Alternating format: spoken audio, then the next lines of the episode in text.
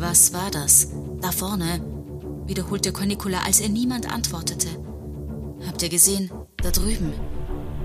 Erst jetzt begriffen wir, dass die Frage uns galt und nicht mehr Teil ihrer Geschichte war. Unsere Blicke folgten ihrem ausgestreckten Arm. Ich hatte mich inzwischen aufgesetzt und mit dem Rücken an Lucius Brust gelehnt. Abwechselnd hatte er eine meiner Hände in die seinen genommen und warm gerieben. Seinen anderen Arm hatte er um meine Taille gelegt, um mich festzuhalten.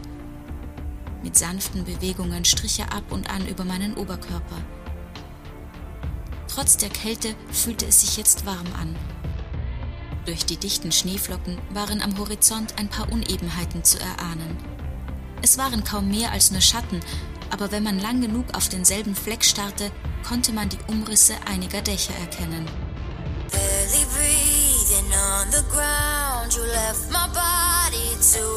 Stell dir eine Welt vor, in der die Gesetze deiner Vorfahren nicht mehr gelten, in denen es keine Grenzen mehr gibt, keine Regeln. Eine Welt, in der Schriftrollen zu Zunder werden, Städte zu Steinbrüchen und Bürgerinnen und Bürger zu Flüchtlingen. Eine Welt, in der das Recht der Stärke zählt und in einer Zeit, in der die Legenden großer Helden entstehen. Willkommen in der Welt von Cornicula und Abetonia. Willkommen zu Flug der Krähen, Legenden einer Erzählerin.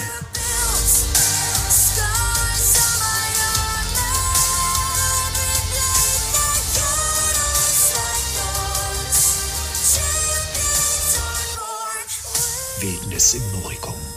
Anno Domini 468, 13 Tage vor dem Beginn des Oktober. Siedlung! Tayos Stimme überschlug sich beinahe, als er die wenigen Häuser in der Ferne ausgemacht hatte.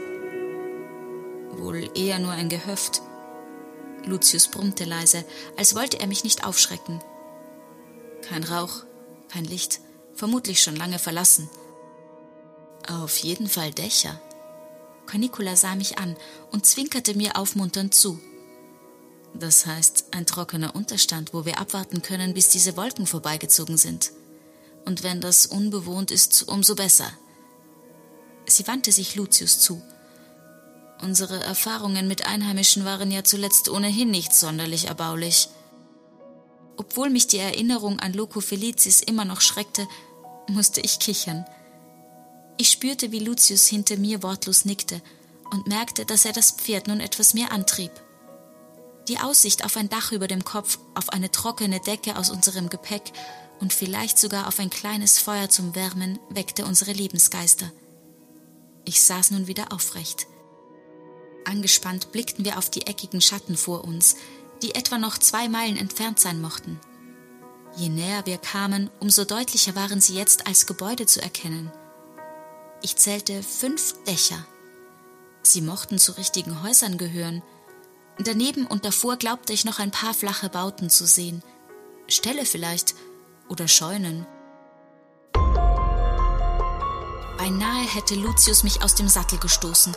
So ruckhaft war Atlas mit einem Mal stehen geblieben. Er schnaubte leise und machte zwei kleine Schritte zurück. Auch einer der Esel gab einen eigenartigen Laut von sich, und noch ehe wir irgendetwas im Dunkeln vor uns erkennen konnten, hörten wir einen Ton, der mir bis tief in den Bauch drang. Jeder Muskel in mir krampfte sich schmerzhaft zusammen. Meine Hände krallten sich fest in Atlas Mähne. Panisch irrte mein Blick durch die Finsternis.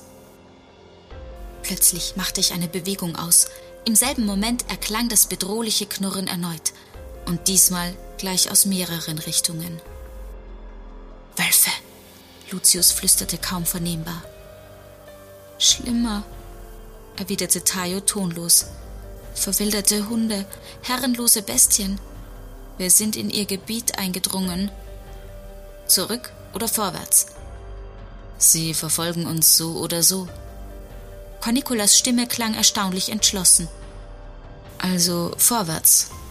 Und brüllt, was ihr könnt. Aus den Augenwinkeln sah ich noch, wie sie ihrem Reittier die Unterschenkel in die Flanken drosch. Ihr Aufschrei brachte Atlas zum Steigen. Gerade noch konnte ich meine Arme um seinen Hals schlingen, um nicht herabzustürzen. Im nächsten Moment preschten wir los. Ich kreischte so laut ich konnte. Meine Stimme mischte sich mit denen der anderen zu einem heiseren Orkan. Die Antwort der Meute, die uns eingekreist hatte, ließ nicht auf sich warten. Das Gebell war ohrenbetäubend. Von allen Seiten schien es uns entgegenzufliegen. Aber wir waren schnell. Ich sah ein paar Schatten vor uns, etwas krachte und Atlas machte einen doppelten Satz, um das Gleichgewicht nicht zu verlieren. Dann war das Gekläffe nur noch hinter uns. Lucius Körper lag dicht auf meinem. Wir vibrierten im gemeinsamen Geschrei. Der Schnee peitschte mir scharf ins Gesicht. Wieder versprang sich der Hengst. Er schüttelte heftig die Mähne. Lucius sah sich um. Er richtete sich auf, zückte sein Schwert und hieb nach unten ins Dunkle. Einmal, zweimal, dann hörte ich ein lautes Aufjaulen durch mein eigenes Brüllen hindurch. Die Gemäuer vor uns kamen schnell näher. Ich versuchte mich zu orientieren. Gab es dort vielleicht ein Versteck für uns? Aber es war alles zu dunkel. Ich schaute zur Seite, dann kurz zurück. Die Esel! Ich fuchtelte mit einer Hand, verlor fast den Halt und krallte mich wieder fest. Die Esel! Die Esel, sie schaffen es nicht! Cornicola und Tayo lagen mit ihren Tieren schon fast zwei Pferdelängen hinter uns. Rings um sie wimmelte es. Ohne Vorwarnung zog Lucius an einem Zügel. Ich kreischte erschrocken, ruderte mit den Armen. Wir schlugen einen Haken. Lucius packte sein Schwert. In einem engen Bogen rasten wir auf die beiden anderen zu. Ich sah, wie Tayo ebenfalls mit seiner Waffe um sich schlug. Lucius Klinge sauste in die Tiefe. Er riss es wieder nach oben, stach erneut zu, jedes Mal begleitet von einem kehligen Schrei. Nochmals und nochmals. Ich spürte den Ruck, wenn das Eisen eines der wilden Tiere unter uns traf. Wir umkreisten die Esel und gemeinsam bewegten wir uns wieder auf das alte Gehöft zu. Wände und Dächer waren jetzt endlich zu erkennen eingestürzte Mauern, offene dunkle Löcher, zerborstene Balken, die in den Himmel ragten. Es war eine Ruine. Kein einziges der Häuser schien noch vier Wände zu haben. Riesige Gesteinsbrocken lagen verstreut auf dem Boden umher. Da ist nichts, brüllte ich und wandte mich ein wenig nach hinten. Da ist nichts, kein Versteck, gar nichts. Durch, einfach durch, Tayo reckte sein Schwert in Richtung eines verfallenen Torbogens. Nicht langsamer werden, weiter, schnell, weiter! Lucius ließ seinen Hengst erneut einen scharfen Haken schlagen. Noch einen. Wir reihten uns hinter den Eseln ein. Noch immer dröhnte ringsum das mörderische Gebell. Dann hatten wir das Hoftor erreicht. Die Esel sprangen vor uns über zwei umgestürzte Säulen. Ich sah den dunklen Schatten noch von rechts heranfliegen, duckte mich instinktiv, ich hörte einen dumpfen Aufprall, Lucius Aufschrei. Ich war allein auf dem Pferd. Cornicula! Ohne zu überlegen, brüllte ich ihren Namen. Sie wandte sich um. Ihr Esel blökte laut auf, so heftig zog sie an seinem Halfter. Das Tier drehte fast auf der Stelle. Weiter, zischte sie, als wir aneinander vorbeirauschten. Ich angelte noch nach den flatternden Zügeln, bekam endlich einen zu greifen, versuchte aber gar nicht Kontrolle über Atlas zu bekommen. Er sollte einfach nur rennen. Mit Tayo gleich auf erreichten wir das hintere Hoftor. Ein ums andere Mal hieb er mit seinem Schwert nach unten, wehrte mit der Klinge die heranstürzenden Hunde ab. Gerade als ich glaubte, dass die Attacken seltener wurden, hörte ich Grollen unter mir, wie ein Gewitter. Im nächsten Moment war mein linkes Bein nur noch Schmerz. Ich trat wild um mich. Tränen schossen mir in die Augen. Wie durch einen Schleier sah ich Tayos ausgestreckten Arm mit dem Schwert mir entgegenkommen. Ich reckte mich, bekam den Knauf zu fassen, ließ die Klinge hoch über meinen Kopf auf die andere Seite fliegen und drückte sie mit aller Kraft, die ich noch aufbringen konnte, nach unten. Die Wucht des Aufpralls riss mir die Waffe aus der Hand, und beides, Schwert und der zerteilte Hundekörper sausten unter mir hinweg und verschwanden im Dunkel.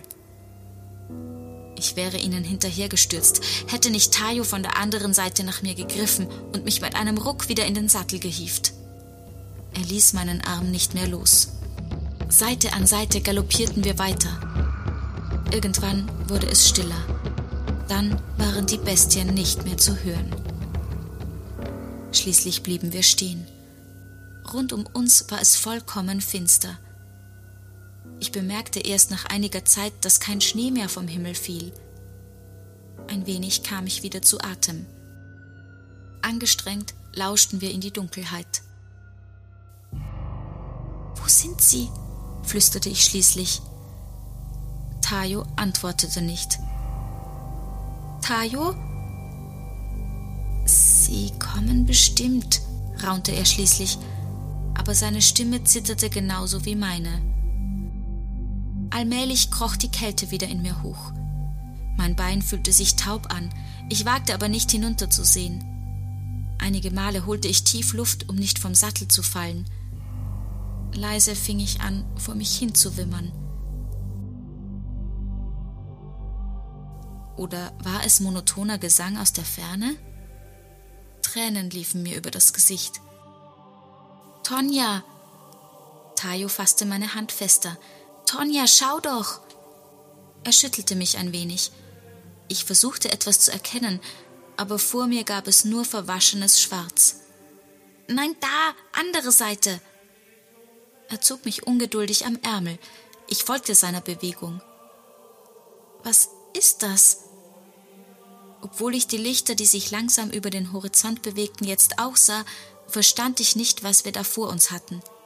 Dann hörte ich wieder die Stimmen. Hörte sie wirklich? Sie singen. Tayo klang mit einem Mal wach und lebendig. Das ist ein Zug, eine Karawane. Es klingt wie in der Kirche. Los, komm, wir reiten dort hinüber. Hier muss eine Einsiedelei in der Nähe sein. Da werden wir unterkommen. Komm jetzt, komm schnell. Aufgeregt begann er seinen Esel in Bewegung zu setzen. Ich sah ihn überrascht an. Wir müssen auf Cornicula warten und auf Lucius. Du hast doch gesagt, sie müssen gleich da sein.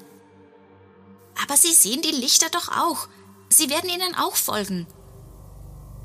Und wenn nicht, Tayo, wenn sie uns dann nicht mehr finden, was machen wir? Ein lautes Bellen ließ mich herumfahren.